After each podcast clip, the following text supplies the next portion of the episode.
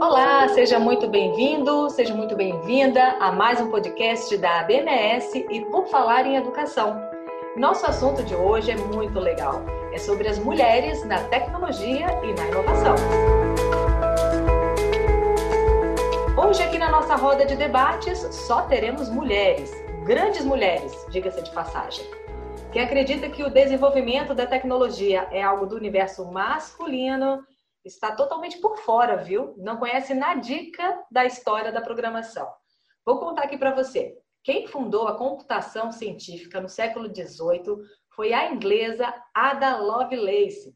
E durante a Segunda Guerra Mundial, cinco mulheres foram responsáveis por escrever instruções para o primeiro computador programável totalmente eletrônico do mundo. Mais uma historinha. Em 1974, no bacharelado em Ciência da Computação do Instituto de Matemática e Estatística da USP, as mulheres representavam 70% da turma. E hoje em dia, apesar de todo esse histórico, ainda é baixo o número de meninas atraídas por cursos de engenharia e computação.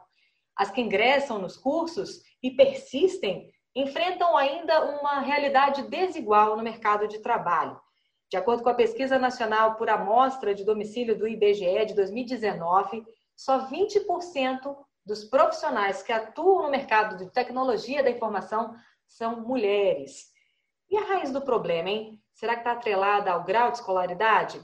Com certeza não. Segundo o IBGE, as profissionais de TI do sexo feminino tem grau de instrução mais elevado do que os homens do setor do Brasil, mas ainda assim ganham 34% menos do que eles.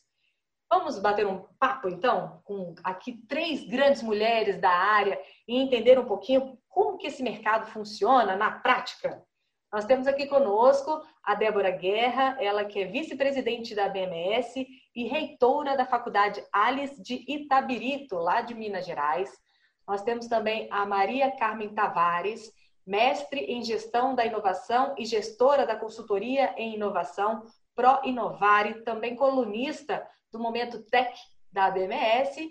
E nós também temos aqui conosco a Dayana Martins, ela que é full stack designer e coordenadora de inteligência digital da ABMS. Como vai, professora Débora? Tudo bem? Olá, que bom estar aqui com mulheres tão fascinantes, inteligentes. É um prazer estar aqui com Carmen, com Dayana, que estarão comigo nesse podcast. Carol, muito obrigada. Nós que agradecemos, Débora. Professora Carmen, seja bem-vinda. Tudo bem?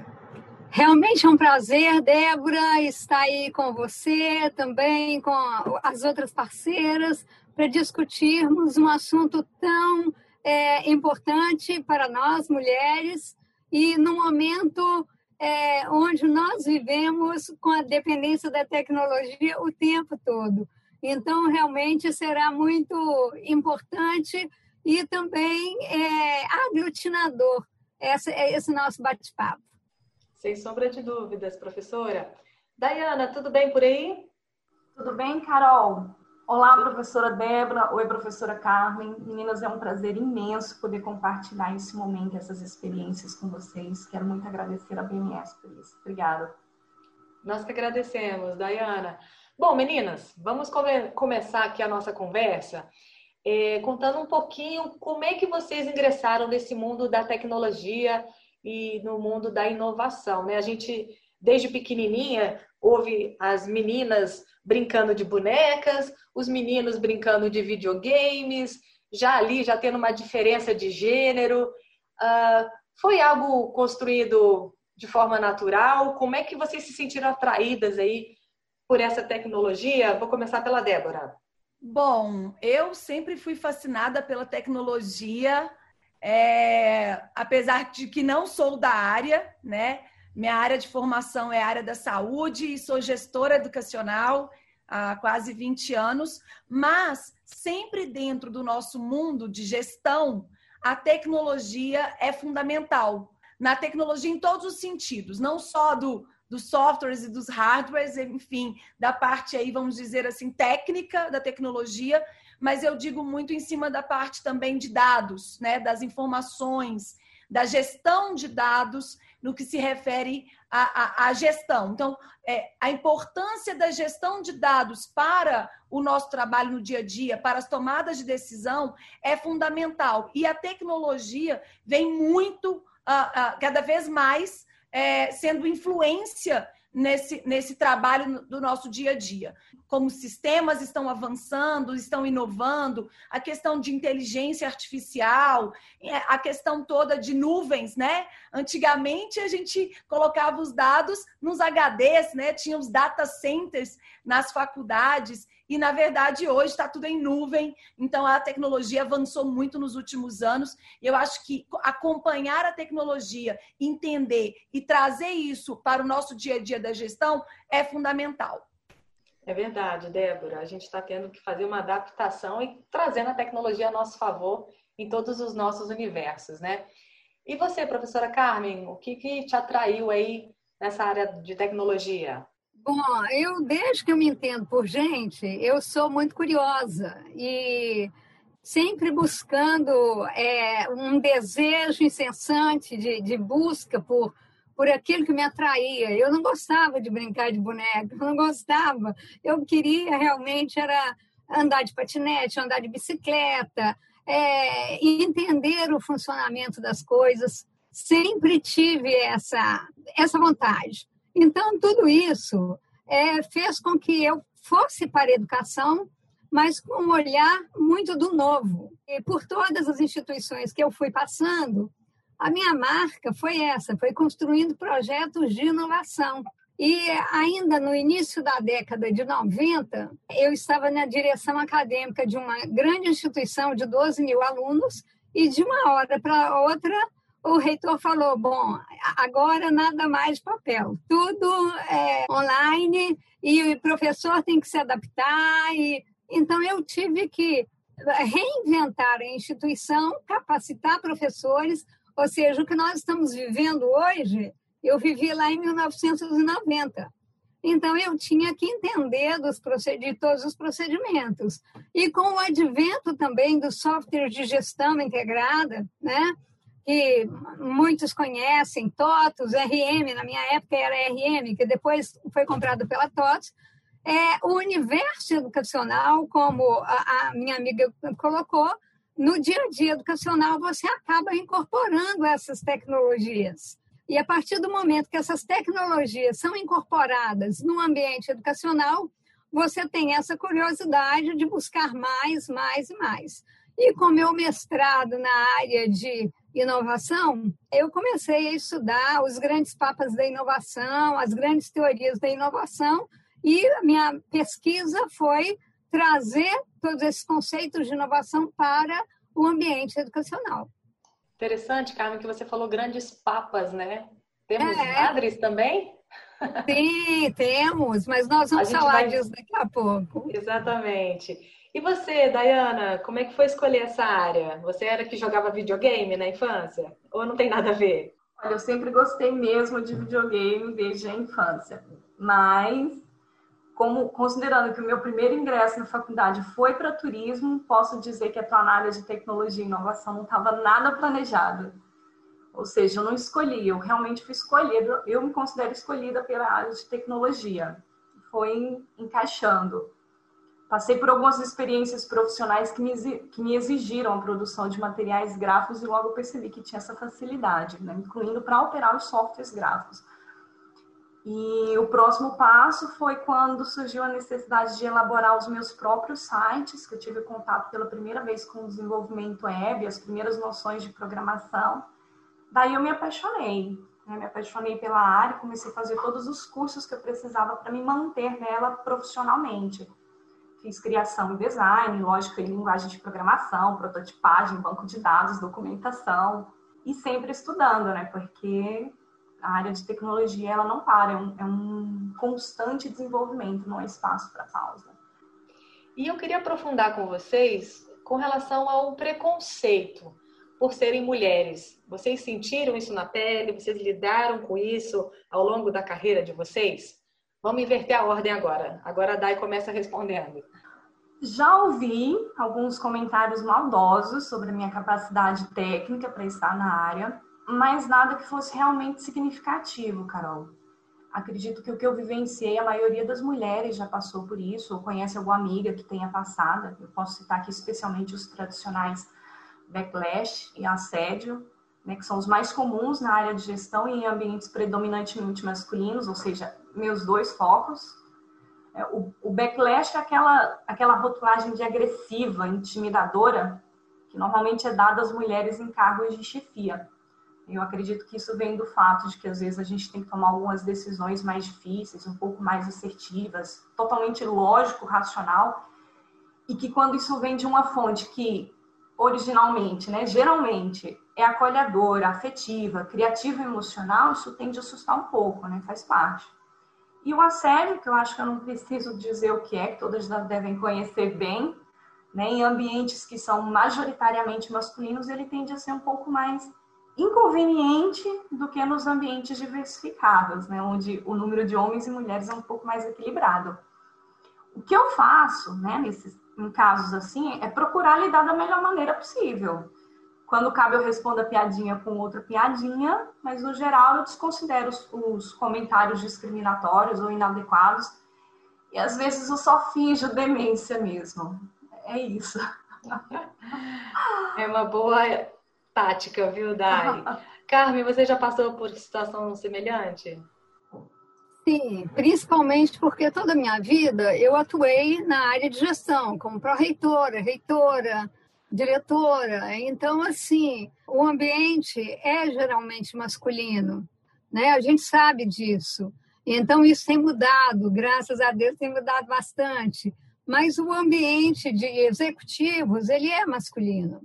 E quando você é, está ainda levando o tema da tecnologia, isso é muito mais visível. Então, eu acho que a minha competência, eu procurei provar por, através do conhecimento. Ou seja, se eles sabem até aqui, eu tenho que saber dois, duas vezes mais, para que eu não seja intimidada pelo meu pouco conhecimento.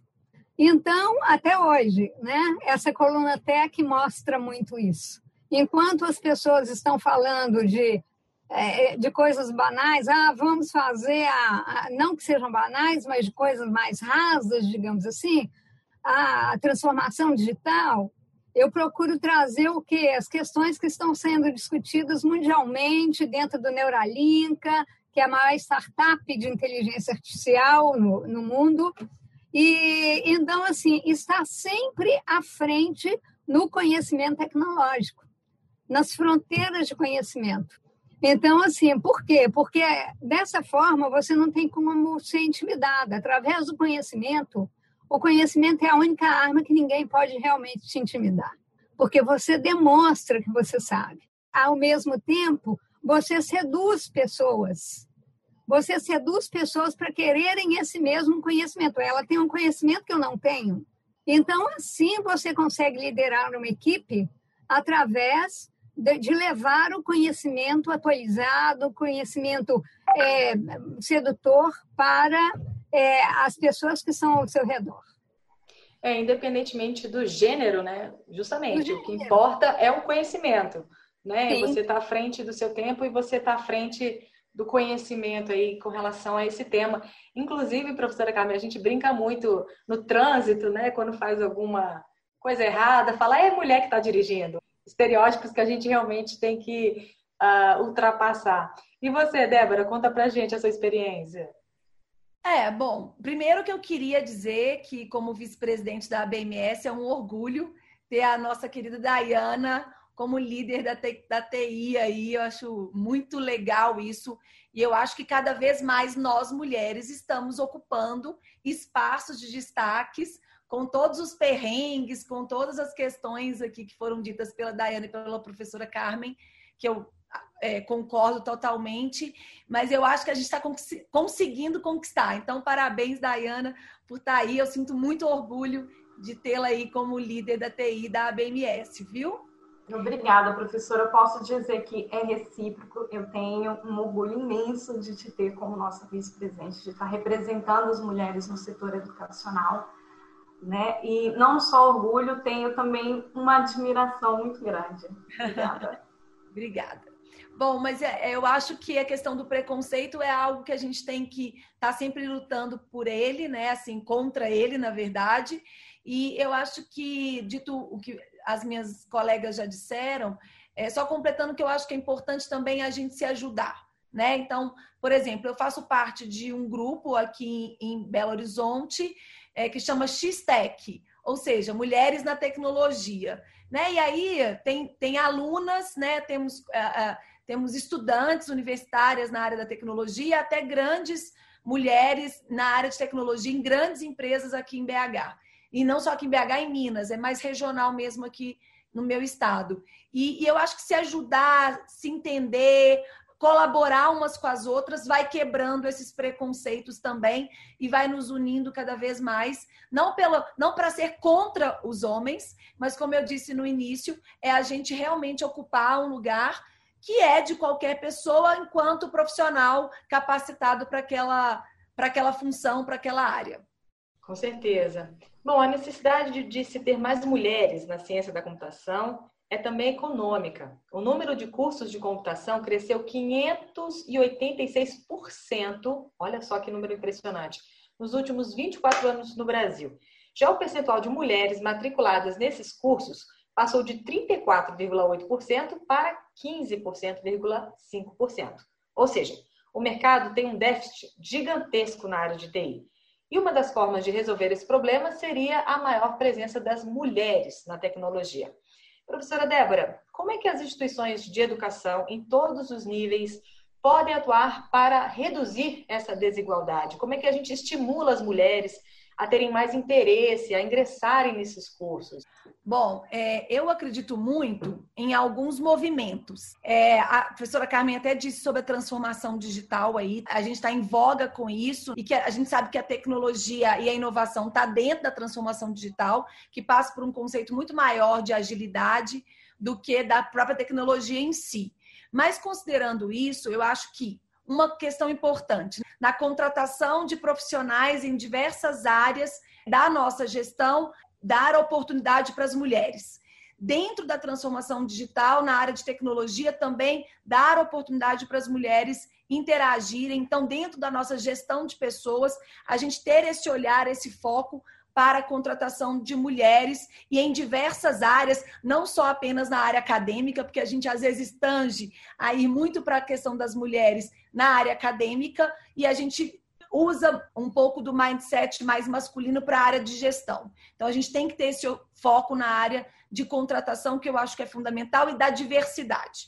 Na parte de alunas, é, o que eu acredito muito, Carol, é a questão de fomentar o empreendedorismo da tecnologia dentro das nossas instituições, além, obviamente, dos cursos em si. Mas não só os cursos, mas, por exemplo, a gente tem alguns movimentos de buscas de investimentos em startups, em trabalhar os espaços makers e trabalhar a inovação dentro de projetos dentro das nossas instituições de ensino. Nós temos hoje uma área que começará em 2021 com foco na mulher nas startups. Então, a gente vai promover a aceleração de startups exclusivamente femininas e que eu acho que isso é importante para fomentar e disseminar a mulher em diversas áreas da inovação. Então, eu acho que investir em startups, em aceleração de startups e ter um foco para o olhar para a questão feminina e não só exclusivo, tá? A gente que teve uma opção de ser exclusivo nesse nessa aceleração de startups unicamente femininas, mas também pode se colocar juntamente com os homens, com os meninos aí. E a última coisa que eu acho que é bastante importante, que está acontecendo hoje muito fortemente e que a gente precisa investir nisso nas escolas, no, na, no ensino superior privado brasileiro, principalmente, são as microcertificações. Entender o que o mercado deseja na área da tecnologia. Muitas vezes, cursos muito longos, quatro, cinco anos, de ciência da computação, sistemas de informação, demoram a levar o aluno, né, o, a, a, o profissional para o mercado, e às vezes está muito defasado.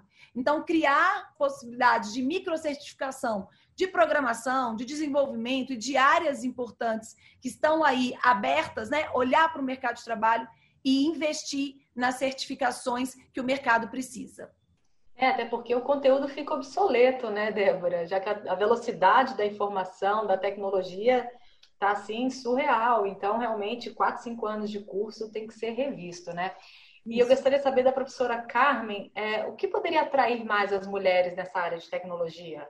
Bom, é, pegando só um gancho da professora Débora aqui, essa questão da formação intensiva na área de tecnologia, nós temos grandes casos. Se a gente for pensar no mundo, a Lambda fez esse caminho, a Lambda School. É, e no Brasil, nós temos a Labenu, que é uma escola é, de programação e, e, desenvolvimento. E o modelo da, da Lambda School, é, eles trouxeram para o Brasil, eles encontraram vários alunos formados sem emprego, que é a realidade brasileira.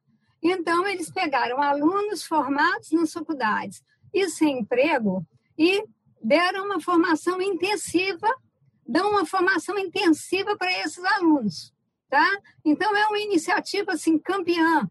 É, você só paga depois que você tiver empregado com uma faixa salarial para aquilo que você formou, como desenvolvedor ou como programador, então, ao mesmo tempo que você faz um papel de inclusão, você faz também um movimento de formação específica, que a universidade, um curso de graduação, não consegue oferecer. Então, você está resgatando alunos já formados que investiram no ensino superior. Então, eu acho uma, essas iniciativas bem interessantes. Claro, como é que as mulheres podem se sentir mais atraídas com essa área Olha, de tecnologia? A primeira questão é, sem dúvida, a referência. Você brincou comigo, você falou os papas. Sim, eu falei os papas. Quando a gente pensa em te tecnologia, nós pensamos em Steve Jobs, nós pensamos em Bill Gates, nós pensamos em Elon Musk. É mais especificamente, inteligência artificial, Elon Musk. Mas, por exemplo, é, você é, começou a falar sobre a Ada Lovelace. Quantas conhecem a Ada Lovelace? Quantas conhecem, por exemplo, a Stephen Steve, que lançou a linguagem do COBOL e foi a primeira a desenvolver um software para a Boeing. A Red Lammer, que era uma atriz de Hollywood e que criou o Hi-Fi. Nós não conhecemos. Então, como que o universo, é, na realidade, profissional, não é nem feminino, masculino, é, elege a figura masculina e não elege a figura feminina. Complementando a questão também, incentivo para que elas fiquem na universidade. Como você falou no início do post, em 1974, nós tínhamos 70% das mulheres nas carreiras de ciências da computação. E hoje nós temos 10%. O último vestibular da USP o primeiro curso de Ciências da Computação na USP, em 1974, nós tínhamos 70% de mulheres. O último vestibular, nós temos 10%. Nós precisamos entender o porquê dessa regressão. Então, Você esse é um tem uma questão, um aspecto sociológico até? Claro, claro, tá? E, e sobretudo cultural. Sobretudo cultural. Porque se você for observar, a, a tecnologia e as ciências da computação, ela nasce com mulheres. Por quê? Porque os homens estavam na guerra. Ninguém pode estar em dois lugares ao mesmo tempo. Então, o desenvolvimento, a base da ciência da tecnologia foi por mulheres, mas nós não vemos essas mulheres para nos inspirarmos. Então, eu creio que seja uma questão, sim, de é, termos esses modelos para nos inspirarmos e termos também, por exemplo, é, iniciativas que é, possam reter essas alunas nas carreiras de ciência e tecnologia e inovação. Porque hoje, como a gente vê, só vem caindo. Ao invés de crescer, isso vem caindo. Então, Verdade. é necessário políticas específicas para manter as mulheres em carreiras de ciência, tecnologia e inovação, considerando que as mulheres são a maioria no ensino superior e elas estudam por mais tempo e não escolhem essas carreiras. É um caso Mesmo... ser reavaliado, com certeza. Sim, com certeza. E está na base, na base. Nós só podemos é, realmente chegar à, à, posição ideal trabalhando ainda lá, na, começando na educação infantil, passando pelo ensino fundamental, pelo ensino médio e dando prosseguimento à universidade, né, para que elas façam uma escolha assertiva. Não, e, e, não achar que só tecnologia é aquela parte operacional, que é a parte só de códigos, né? É muito além disso, né? Como a professora Débora falou, a questão de dados, a questão de, de gestão, tudo isso influencia né, na área de exatas, não só a parte operacional e principalmente de inovação, né? As mulheres têm uma capacidade incrível para isso, né? Dayana, é, bom, como a professora Carmen comentou agora, é, na educação infantil, ainda mais agora, essa nova geração, minha filha mesmo de dois anos já mexe com tablet, é, já fica mexendo ali no celular. Você acha que essa nova geração já vai se sentir um pouco mais atraídas, as meninas principalmente, a ingressar nesse ramo da tecnologia? Olha, Carol, como a professora Carmen falou, né, que a gente, em relação às mulheres entrarem na área de tecnologia, acho que tem muito parte da gente precisar inspirar, mas eu acredito que em relação a interesse, mesmo as crianças hoje já nascendo com a tecnologia na mão, né, tem grande parte do interesse que tem que vir da própria mulher. Porque mesmo que elas nasçam com hoje a tecnologia na mão, é uma tecnologia preparada para facilitar a usabilidade. Então ali a criança ela não tem muita, muito, muito conhecimento lógico racional que ela precisa desenvolver para operar um, um tablet hoje, por exemplo. Então assim, como eu estava dizendo, eu acho que essa parte do, do interesse a gente tem que trabalhar na mulher desde criança para poder identificar talentos. Na minha visão é uma questão de talento pessoal. Ou seja, a mulher tem que ter um talento para tecnologia e inovação, para conseguir ter interesse e motivação, se manter motivada na área. A área de tecnologia é predominantemente lógico-racional, mas como você disse, tem a área de gestão, que a gente poderia né, trabalhar as questões mais criativas, mas predominantemente ela é lógica racional, ou seja, a pessoa para se interessar por essa área, ela precisa ter talentos lógico-racionais, independentemente de ser homem ou ser mulher. É, e veja que eu não estou dizendo que é um talento que não possa ser aprendido. Ele pode ser aprendido sim. Eu estou dizendo que quando você tem o talento, você se sente mais motivado e atraído pela área. A coisa acontece naturalmente. Acontece de forma natural. E pensando nesse sentido, os homens têm características mais lógico-racionais do que as mulheres na minha opinião, o motivo de termos uma procura menor por mulheres na área de tecnologia é essa questão. Veja, por exemplo, vou dar um exemplo do universo masculino. Né? Veja, por exemplo, o caso do ensino infantil e dos cursos de pedagogia. Por que, que existe uma procura muito maior de mulheres nessa área? Né? Uma vez que é uma questão de talento, mais uma vez, uma questão de talento e identificação. Né? Porque é muito mais difícil você encontrar um homem com características criativa e emocional. Né? Nesse caso, eles também passam pelo preconceito. Também existe um preconceito na contratação de homens na função de professor infantil. Por quê? Porque se espera que um homem não tenha competências como acolhimento, sensibilidade, mediação de conflitos, empatia, né? que são coisas relacionadas a uma mente mais criativa e emocional. Então, respondendo a sua pergunta, né, eu acho que a gente precisa trabalhar nessas meninas desde o começo, né? identificar, na verdade, os talentos para essa área lógico-racionais, né? desde a infância, e direcionar isso daí, incentivar isso daí. Eu acredito que, que o caminho seja esse. É uma boa reflexão, Dayana. Carmen, com base nisso que a Day está comentando, é, você acha que é possível hoje afirmar que a democratização das tecnologias e a inteligência artificial podem contribuir, então, para reestruturar as assimetrias de poder entre gêneros e minimizar essas desigualdades? E como isso é possível? Olha, é, eu creio que a partir do momento que nós vivemos aí na sociedade 5.0, onde a internet das coisas traz para nós essa tecnologia, seja na nossa casa, seja na, na, no trabalho, você tem aqui na sua mão um celular. No celular você tem informações é, e para saber lidar com essas informações, esses dados, é, operar um celular, você tem que gostar de tecnologia. Então, a mulher sabe lidar com tecnologia. Ela só precisa realmente aprender. É aquilo. A gente geralmente, é, a Dayana tocou num ponto importante. Quais são as competências que você tem durante a vida, durante a sua é, é, escola formal, que você vai desenvolvendo e quais você não vai desenvolvendo. Então, as mulheres não são desenvolvidas para essas competências.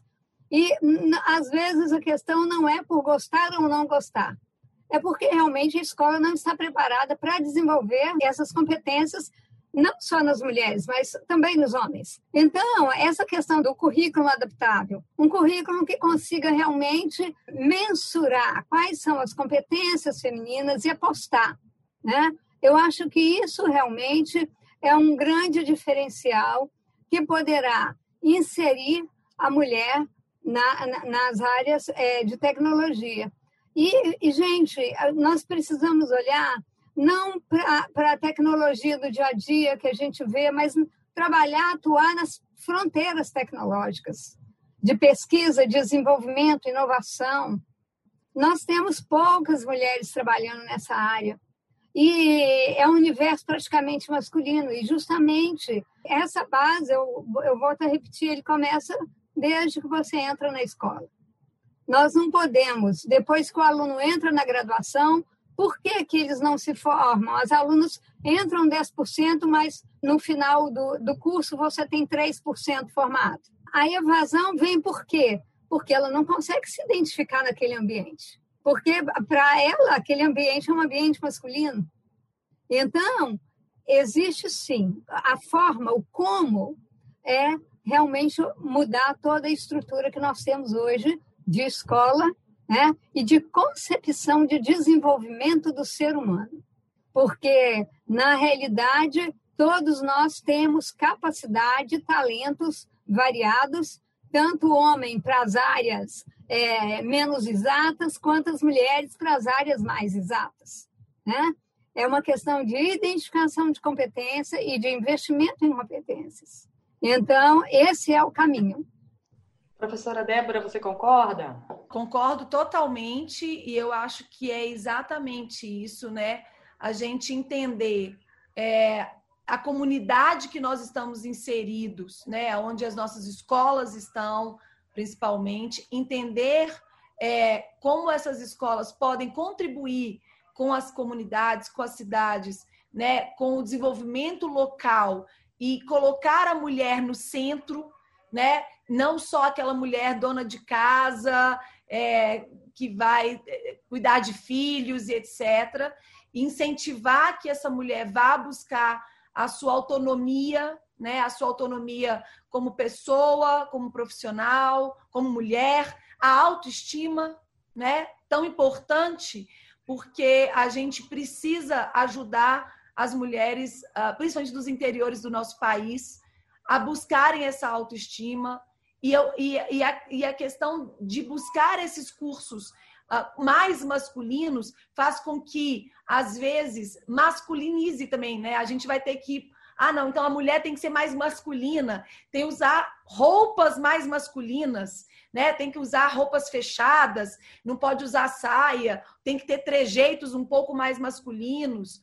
E, e a gente vai até para o universo da, das questões até sexuais. Ah, então a, a, mulher que está entrando num curso mais masculino, tecnologia ou engenharias, de repente ela não é mulher, né? Ela tem uma opção sexual é, diferente. É, e, e, a gente precisa quebrar isso, né? Eu acho que enquanto educadores, educadoras que somos, nós temos que cada vez mais incentivar as discussões da sociedade que a gente está, em todas essas diversidades. E utilizar a tecnologia, e utilizar, como a professora Carmen colocou, exemplos femininos de sucesso da área da tecnologia para mostrar que é possível. Não é impossível, pelo contrário, que não é diferente, que está aí. Nós somos no século XXI e nós temos que colocar o nosso empoderamento no bom sentido para que as mulheres possam buscar isso.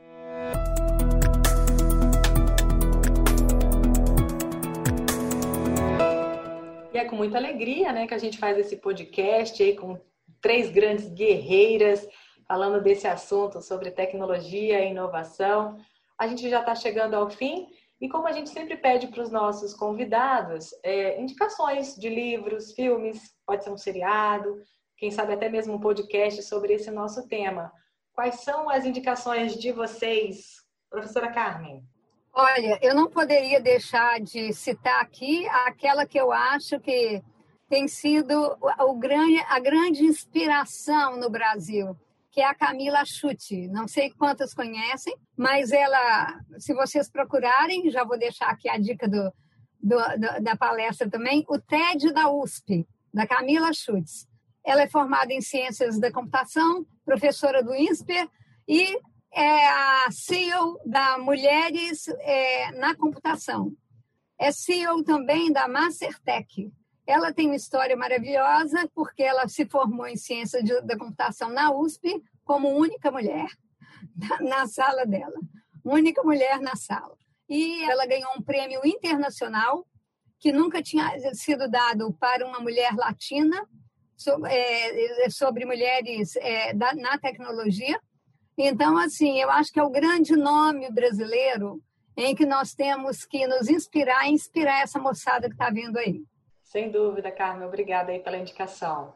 Débora. Bom, eu tenho aqui é, algumas indicações que eu gostaria de fazer em alguns momentos e posições, vamos dizer assim, para é, inspirar os nossos, os nossos ouvintes.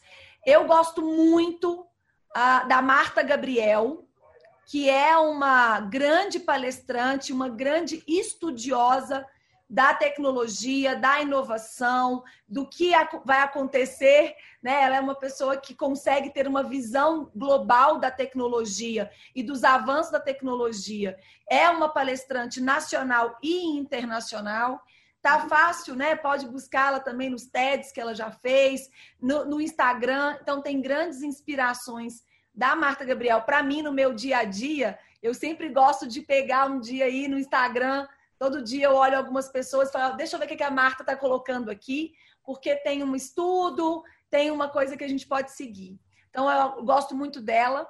É, eu gosto muito, eu não posso deixar de falar, de falando de inovação e do momento que a gente está vivendo da pandemia, com uma inspiração como líder, mulher, é, da Luísa Trajano, né, da dona da Magazine Luiza, do que ela fez, do que eles fizeram na pandemia, não só na questão de se reinventar da própria empresa, levando cada vez mais a tecnologia próximo do cliente, mas também incentivando pessoas, mulheres, homens com pequenos negócios a buscar dentro do seu marketplace, então criar um marketplace para poder ajudar as pessoas a se reinventar no momento da pandemia para ter a sua questão aí financeira e, obviamente, ela é a grande líder do Mulheres do Brasil, que tem ajudado milhares de mulheres, não só no Brasil, mas também fora, para se buscar, se reinventar e botar, se colocar nesse lugar de que a mulher precisa realmente estar. Não nas manchetes dos jornais, das revistas, da televisão,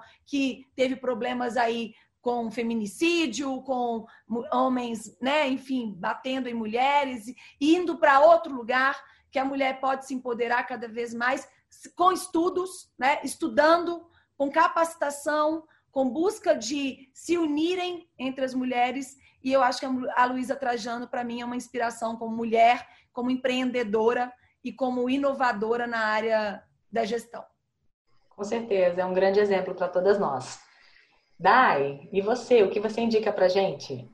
Eu gostaria de indicar o Woolmakers Code, é uma comunidade global que nasceu aqui no Brasil, no sul do Brasil, que tem o objetivo de promover capacitação, empoderamento e protagonismo feminino na tecnologia. O contato dessa comunidade ela pode ser encontrado nas principais redes sociais. A maioria dos cursos são gratuitos, são patrocinados por grandes empresas de tecnologia e normalmente quando as meninas terminam o curso elas já são encaminhadas para trabalhos. É uma comunidade muito interessante, muito boa de acompanhar. Show de bola, meninas! Muitíssimo obrigada pela participação de todas vocês.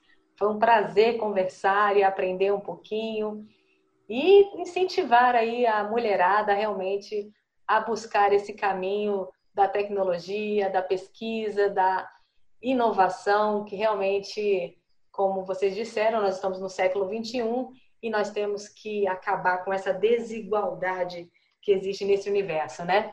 E você que nos ouve, muito obrigada mais uma vez. Nós lembramos que todas as pesquisas, todas essas dicas estão disponíveis no site da BMS e os links aqui na descrição deste episódio. E você sempre está convidado a participar conosco, fazendo algum comentário, fazendo alguma sugestão de pauta. É só enviar um e-mail para a gente. E por falar em educação,